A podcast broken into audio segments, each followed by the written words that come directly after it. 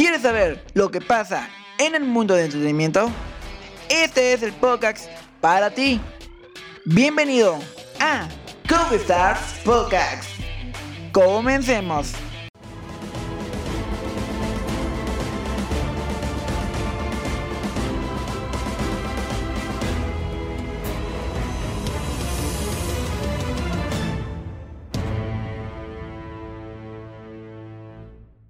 ¿Qué tal Coaster fans? En este nuevo episodio de Coaster Star Podcast estaremos hablando sobre los parques de diversiones acuáticos y montañas rusas. Y en el segundo bloque vamos a una entrevista con un fanático de los parques de diversiones y montañas rusas. Hola, ¿qué tal Coaster fans? Es un gusto estar con ustedes de nuevo en este podcast, como dice mi compañera Ana Pau. Hoy vamos a estar hablando de los parques de diversiones. Pero, ¿qué es un parque de diversiones? Los parques de atracciones o parques temáticos son espacios lo suficientemente amplios para albergar una serie de servicios enfocados a la distracción y diversión. Están estructurados para que todo tipo de personas, si son muy intrépidas o tranquilas, tengan acceso y pasen un momento agradable.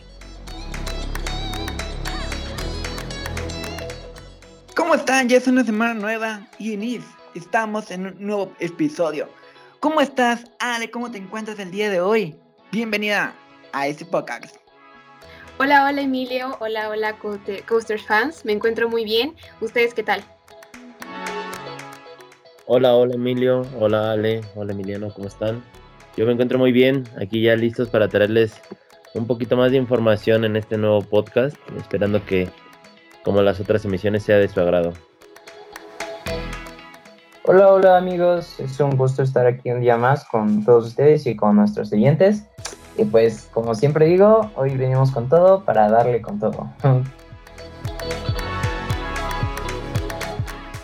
visitado un parque de diversiones algún momento de nuestras vidas, con familias, amigos, para divertirnos y desahogarse de este mundo de caos, lleno de tareas, terminar un examen o algo para distraernos. ¿Alguien de ustedes ha visto varios parques de diversiones?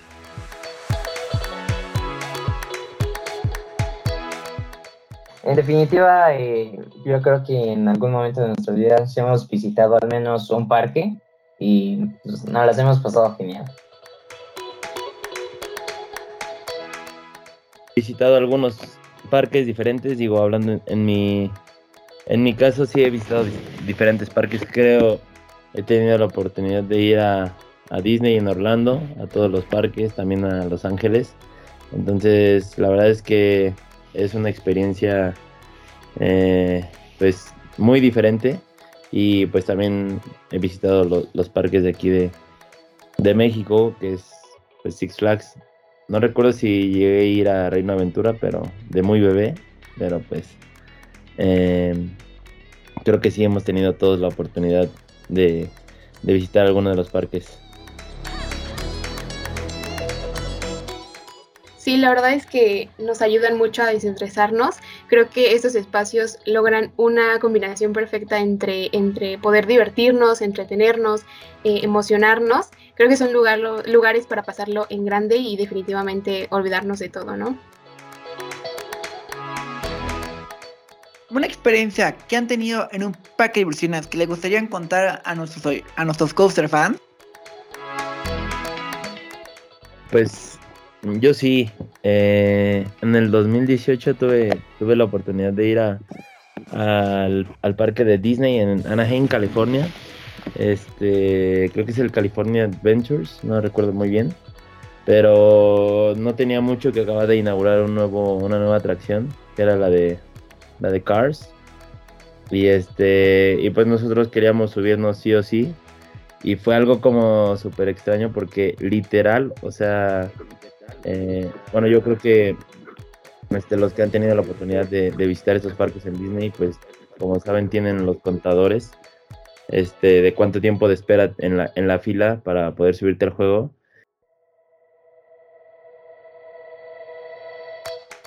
Sí, yo desde chiquito tuve placer de ir a otra vez retomar mis viajes. Antes de la pandemia fuimos, fuimos a Orlando, Florida, para Año Nuevo. Y me tocó ir a Universal y todos estos parques, la verdad, fue una experiencia muy increíble y divertida que te la vas a vivir muy bien, realmente. Los tiempos de espera son largos, sinceramente los tengo que admitir, pero realmente lo que Disney, Universal se han caracterizado como la temática en sus filas. También es muy bien el parque, pero las atracciones las decoran como no hubiera mañana. Para Sí, que digo, la fila no se te haga rápido, porque realmente no se me hizo pesar la fila. Sí, así es, Emilio. Y, y como dices también, eh, no, obviamente depende la fecha en la que vayas, este, porque hay ocasiones en las que la fila de espera es de 5 minutos o así. Igual depende de la atracción. Pues sí, la verdad es que a veces se hace un poquito, eh, pues tedioso, eh, bueno, no tedioso, pero se hace un poquito largo la espera, ¿no? A veces dura más eh, la fila Aburrido. que, lo que el juego, pero justo, este, pues te entretienes, la pasas bien y pues creo que sí, como dicen ustedes, vale muchísimo la espera.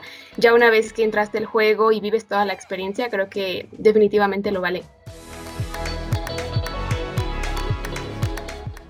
Sí, también algo que quiero agregar ahí en, ese, en esa parte es que sí cambia mucho también las personas, porque en Estados Unidos estás formado en la fila y a donde voltees, la gente, la mayoría de la gente siempre va a estar sonriendo o están jugando jueguitos en su celular esperando y siempre te ven con una sonrisa y todo. Yo creo que sí, eso sí cambia un poquito aquí en, en la ciudad. Este, acá luego a veces todos estamos con cara o, o así, volteas a ver a alguien con cara de Que se fuchi. apure. Ajá, o que se apure o, o te molestas y le dices, hey, ya avanzaron o cosas así, ¿no? Entonces creo que sí es algo de aplaudirse allá en Estados Unidos también. Sí, porque normalmente en los parques de Estados Unidos decoran las filas. No en todos los parques de Estados Unidos. No en todos, así como son como Disney Universal. Hay un buen de parques que no decoran tanto sus filas.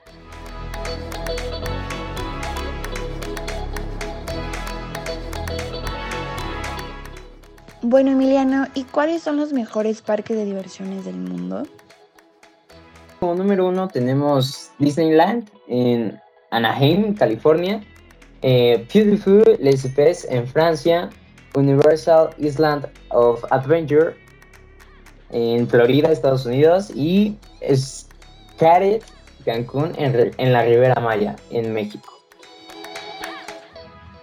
Y en número 5 tenemos a Universal Studios Florida en Estados Unidos. En nuestra sexta posición está Universal Studios Hollywood en Los Ángeles, California. También tenemos Tivoli Gardens en Copenhagen, Dinamarca. Dollywood en Pigeon Forge, Tennessee. En el número 9 tenemos Europa Park en Rose, Alemania. Y por último, Paultons Parks en Rumsey, Reino Unido.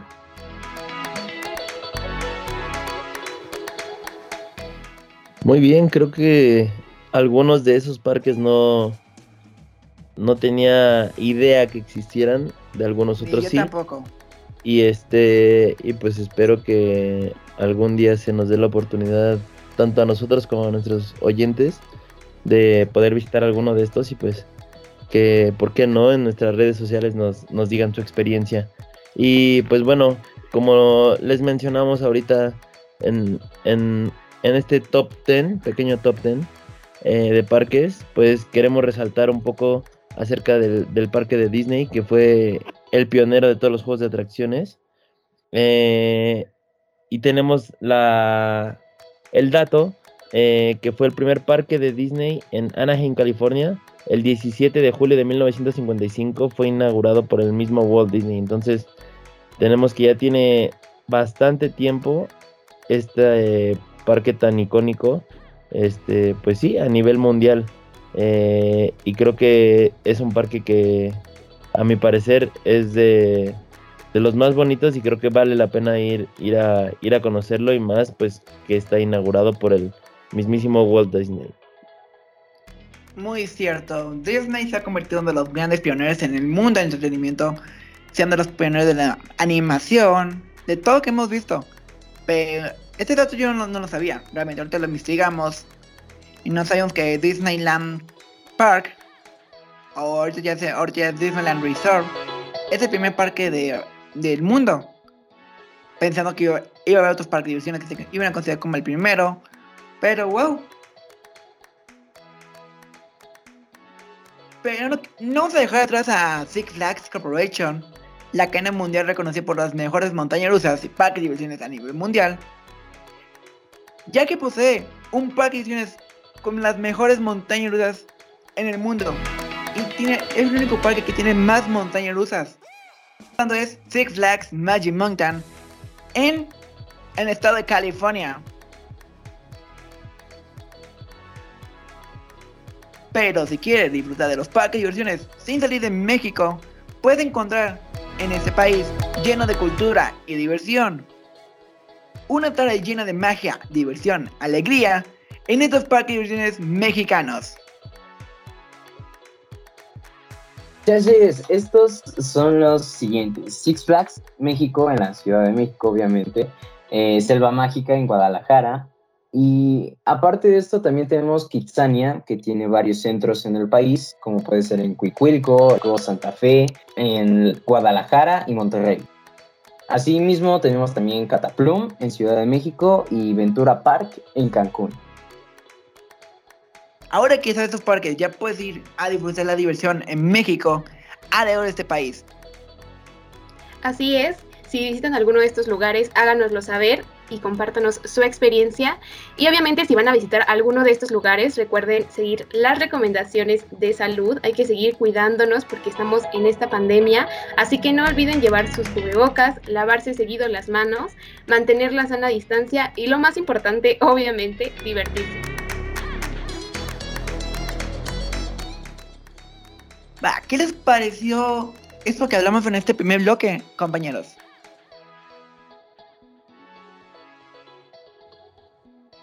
Pues la verdad es que muy interesante. Creo que muchos no conocíamos, y yo en lo personal no conocía estos, algunos de estos parques en el mundo. Y pues la aventura de, vivirlos, de disfrutarlos, así que vayan. Y sí, así como ya lo mencionaba George anteriormente, pues espero igual yo tener la oportunidad de algún día conocer a estos parques que tampoco conocía, no tenía ni la menor idea de que existían, pero espero tener igual la oportunidad de ir algún día y poder disfrutar.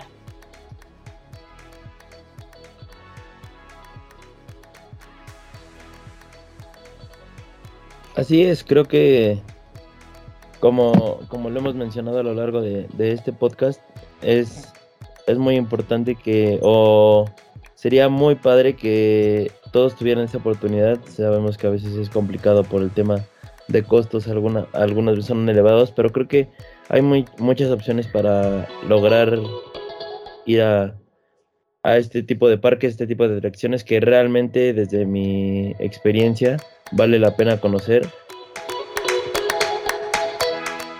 Si se propongan ahorrar, comprar boletos, de cuánto cuestan y a la mejor temporada a los parques de quien esté lleno y poder disfrutar todas las opciones será posible si tú lo logras. Pero ahora sí, ¿cuáles son sus redes sociales y cómo los pueden seguir? A mí me pueden encontrar en Facebook y en Instagram como arroba. A mí me pueden encontrar como George-14 en Instagram, el 4 con número, y en Facebook como George Olivera. Y no se olviden de seguirnos en todas nuestras redes sociales de Coaster Stars.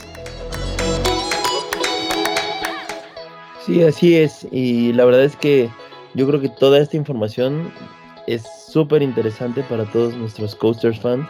Eh, yo creo que por algo nos siguen, por algo nos, nos escuchan, por algo nos siguen en redes sociales. Entonces, eh, creo que hay, hay bastante información y a la cual le podemos sacar provecho. Nosotros vamos a seguir teniéndoles recomendaciones de estos parques. Pero por mientras, regresamos contigo, Ana Pau. Muchísimas gracias, Jorge. Ahora voy a estar presentando esta canción, que es Street Lights The Time to Talk, de Assertion de JJD y Axolo. Disfrútenla. A broken glass while I'm thinking in my head. Mm. I mind my own, I don't even break a sweat.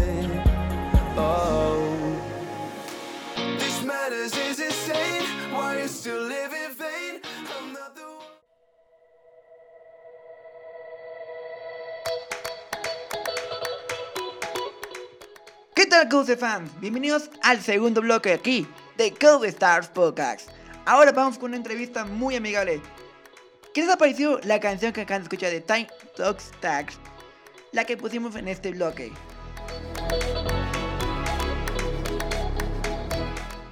Alex, ¿cómo te encuentras? Gracias por aceptar la entrevista de esta ocasión, de esta semana.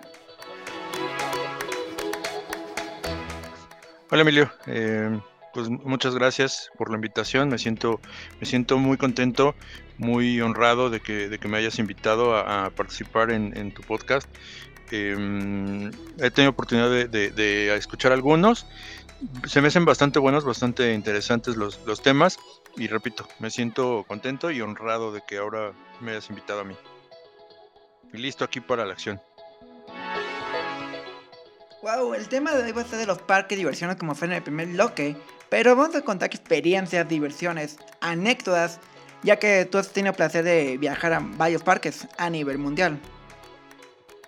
Sí, de hecho he tenido oportunidad, digo, después de muchos años ya, ya he tenido oportunidad de, visitar algunos, eh, incluyendo algunos de Japón incluso que son, que son como, fue como mi sueño cumplido, ¿sabes?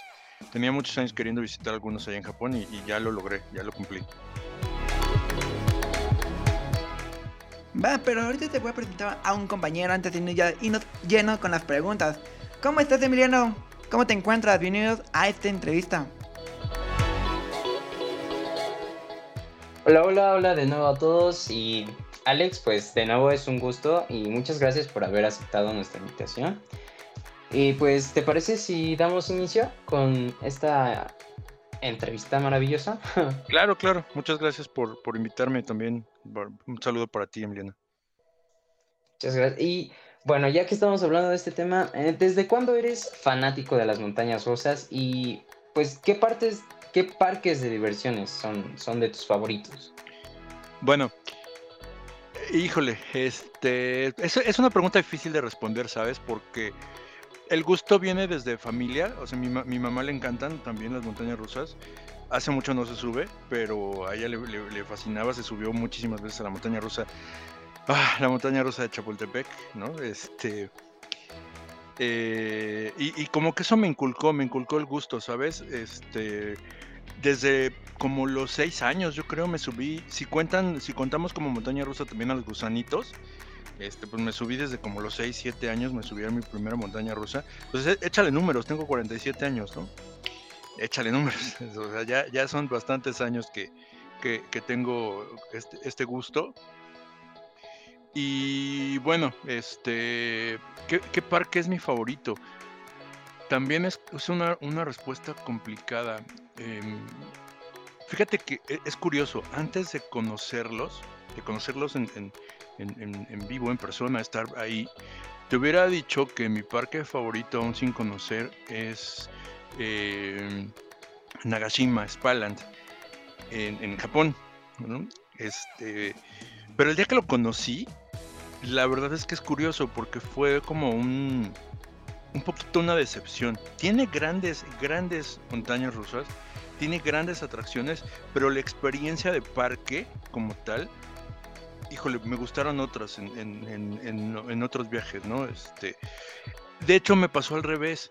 Fuji Q, también en, las afueras de Tokio, también allí en Japón, es un parque que, que, yo quería conocer, pero mis expectativas ahí eran al revés, fíjate, era, era como, quería ir a ese parque más por las atracciones que por el parque como tal. Y terminó siendo mi favorito, ¿sabes? Este, como parque, creo que es Fuji Q mi favorito. Sin contar algunos como, como Disney o como Universal, ¿no? La verdad es que eso se cuecen aparte.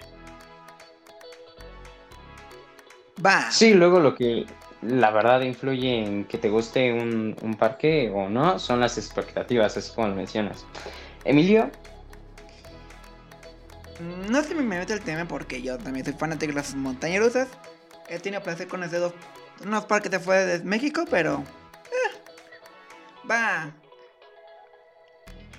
Vamos a responder una duda que yo tenía de ese tiempo. Cedar Point o Six Flags Magic Mountain, ¿cuál es el parque de que tiene más montañas rusas a la actualidad? Cedar Point. ¿No era Magic Mountain? Bueno, sí, de hecho sí. Aunque el, el ranking de mejores las tiene Cedar Point. Eso es muy cierto. Tengo ganas de ir a Cedar Point. Una que tenga el para irme. Am, no es un parque que salga tan caro, ¿sabes? Digo, es un parque de Estados Unidos, pero como tal, eh, te sale más o menos lo mismo que un parque Six Flags. En Estados Unidos, obviamente. Sí, ya sé. Allá cuestan. mm, Sus membresías cuestan más caras. Más baratas, pero más caritas. Siendo México uno de los parques más populares de la cadena, más visitados a nivel Latinoamérica ya.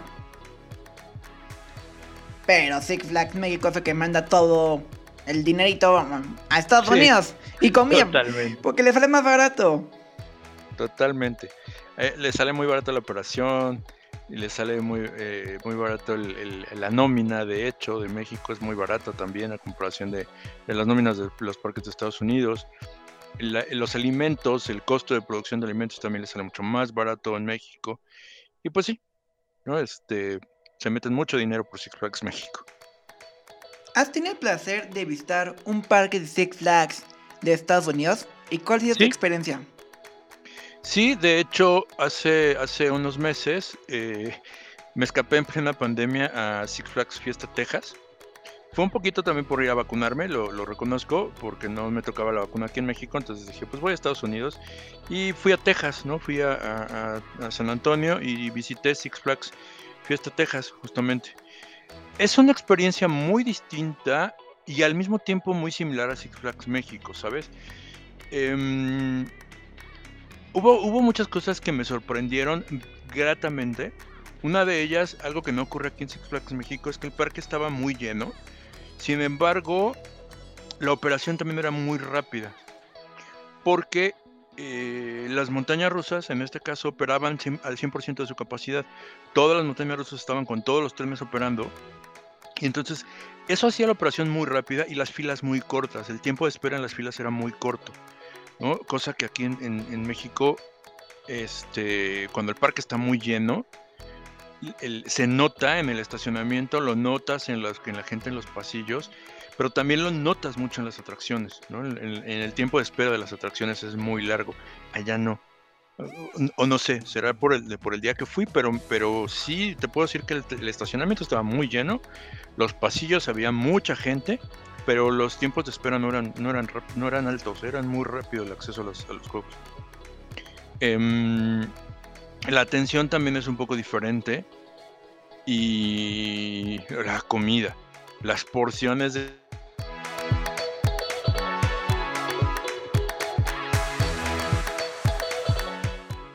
son monumentos.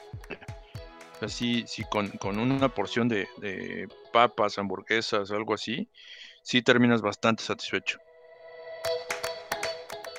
Que aquí en México te echan muy poco. Sí, exacto. Aquí las porciones son muy, son muy pequeñas, la verdad. Ah, lo admito. Yo que voy diario a Six Flags.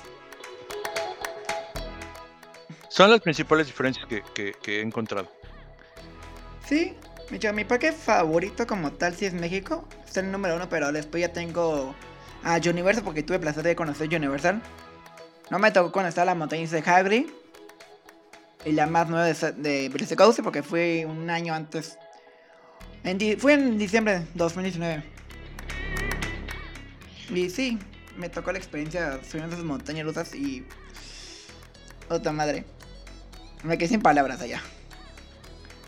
Sí, también la experiencia de parque en un parque temático de este, de este, de este envergadura también es, es muy diferente, ¿no? Porque al final eh, Six Flags México sí es un parque temático y, a lo mejor encuentras tematizaciones en una montaña rusa, este, una montaña rusa, no sé, por ejemplo, Superman, pues e- entras a la zona de, a la zona Q, a la zona de espera, ¿no? La zona de la fila.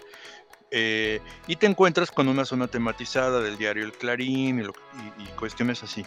Pero ya entrar, por ejemplo, a una montaña rusa con temática de, no sé, de dinosaurios y que ves todo, este, un- una ambientación que te mete realmente al- a Jurassic Park, como, como fue mi caso en, también en, en Universal Japón, pues eh, nada que ver, ¿no? Eh, Ahí es cuando dices, híjole, pues no, nada que ver una tematización con otra. Ahí es cuando, cuando también encuentras una, una diferencia abismal en, en cuanto a la tematización de, de los parques, ¿no? Y de los juegos, de las atracciones. Sí es, sí es una gran diferencia. Pero al, final también estamos hablando que, también la misma experiencia de parque es distinta. No puedes comparar un parque como Six Flags, donde su, enfoque no es la tematización, a un parque, en este caso Universal, que sí está enfocado en la tematización. ¿no? Es, es, es algo distinto también. No hay como que punto de comparación. Ya si comparas la experiencia de una atracción de una montaña rusa como tal, bueno, ahí sí puede, puede que haya una ganadora y una perdedora, ¿no? Pero en cuanto a la tematización, creo que sí son diferentes, son experiencias distintas. Entonces, en sí, ya hablando de los diferentes parques que has visitado, eh, ¿cuál es tu montaña rusa favorita? ¡Ájale! Bueno. Híjole, Emiliano, no me pongas, no me pongan, Emiliano y Emilia no me pongan en ese, en ese, en ese dilema. Mira, también me pasó algo muy curioso, ¿sabes? Yo fui a Japón, en, mi viaje a Japón, que fue hace exactamente dos años, estaba yo, yo regresando hace dos años, estaba yo pisando ya México, eh, exactamente hace dos años, ¿no? Eh, en la fecha que estamos ahorita grabando el podcast. Eh, pero bueno, mi viaje a Japón fue porque yo quería ir a subirme a una montaña rusa allá, Steel Dragon, Steel Dragon eh, 2000 se llama la montaña rusa. Es una montaña rusa que es el mismo fabricante de la hizo el, mismo fabricante de Superman aquí en, en Six Flags México. Es exactamente el mismo fabricante. Incluso si tú ves la vía, es, muy similar, es igualita. De hecho, la, la vía de la montaña rusa y el, el, sistema es muy, muy, muy parecido. Lo que cambia un poquito son los trenes. Pero es mucho más grande y mucho más larga, es, es, es mucho más alta. Superman aquí en México tiene 68, 68 metros de altura y esa eh, tiene, creo que es cerca de los 100. ¿No? Entonces sí es mucho más, mucho más alta y es mucho más larga. Es una montaña rusa muy bonita, muy bonita.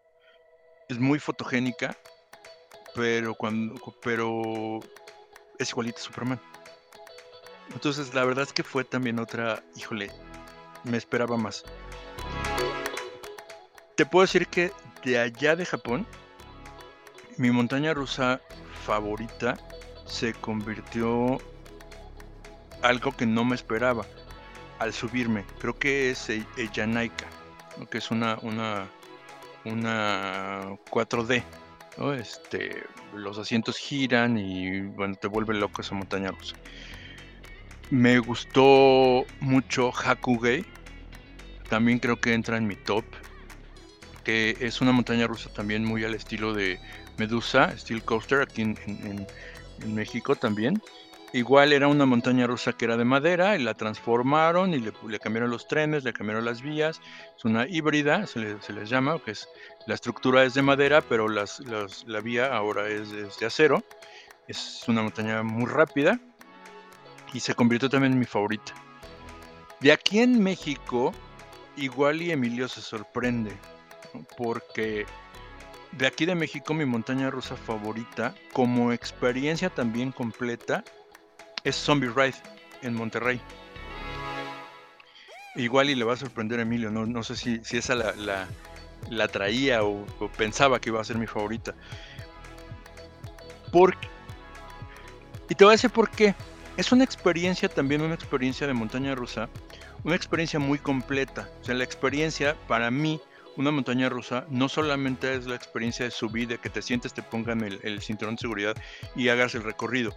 Creo que la experiencia es completa, ¿no? Desde que entras, desde que entras a una zona Q o, o la zona de espera, la zona de, la zona de fila, el, el ver el, el, mecanismo de la montaña rusa, el, cómo está la estación, por ejemplo, donde abordas y desciendes, es una maravilla tecnológica esa montaña rusa, ¿no? Este, entras y la zona de espera es una casa del terror por sí sola. Es, es, es una zona de zombies donde te descuidas un poquito ya te están, ya te están espantando, ¿no? Los, los zombies. Y todo el año. No es solamente una zona de, de, o una casa del terror o una zona que esté abierta en temporada de a lo mejor de Halloween. No. Es una, una zona zombie abierta todo el año. Entonces, desde ahí comienza la experiencia. La estación, la estación es, es, maravillosa porque funciona con, con, dos trenes y, un, acceso de plataforma que se mueve, no, no sé cómo expresarlo. Entonces, cuando tú abordas, abordas fuera de la vía, digamos, el tren está fuera de la vía y cuando ya vas a, a- ser lanzado, porque es una montaña de lanzamiento, cuando vas a ser lanzado, entonces se mueve hacia el centro, se acomoda en la vía y ya te lanza. ¿No? Y mientras tanto ves el otro tren que están haciendo el, el- el descenso y abordaje de los, de los siguientes visitantes, de los siguientes pasajeros. Entonces, además de que tú ves pasar el tren sobre la estación mientras estás abordando tu tren, estás viendo pasar el, el otro tren a toda velocidad. Y hay algunos videos por ahí donde se ve bastante impresionante, pero verlo en vivo, la verdad es que sí es una sensación de me voy a morir aquí. ¿no? Y además la montaña rusa es muy intensa. Es muy intensa, es muy corta, porque realmente es una montaña rusa muy corta, pero la sensación es muy intensa. La verdad es una montaña rusa que vale la pena subirse. Tiene muchos años que no voy, tiene ya como cuatro años que no voy a Monterrey. Sí, más o menos, como, como tres años, como tres años que no voy a Monterrey y no me he subido. Pero sí, sin duda alguna, de México es mi montaña favorita. Yo creo que entonces podría decirlos así, ¿no? Mis tres montañas son dos internacionales, una nacional, ya las, ya las nombré, ¿no? Este, Yanaica, Hakugei y Zombie Ride aquí en México.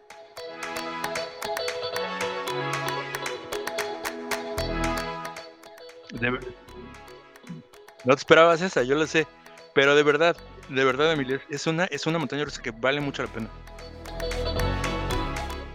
Si no te has subido, tienes que ir a subirte, de verdad.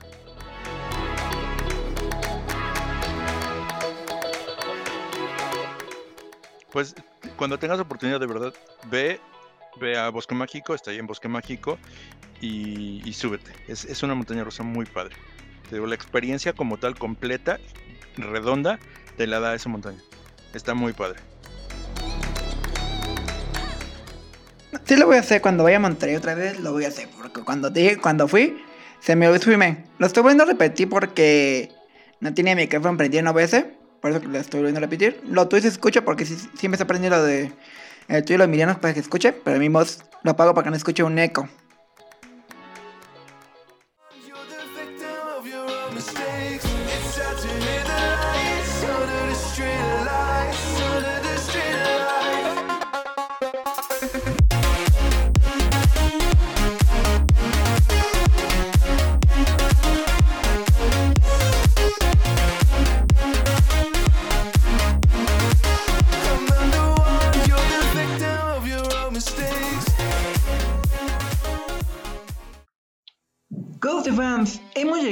Al final de este episodio. Pero la entrevista se va a continuar en el siguiente episodio de Ghost Stars Podcast. Ya que es muy larga, no lo vamos a estar continuando. Pero ahora, recuerden de seguirnos en todas las redes como Ghost Stars. Y nos vemos el próximo episodio aquí en Ghost Stars Podcast. Adiós, Ghost fans. Y nos escuchemos muy pronto.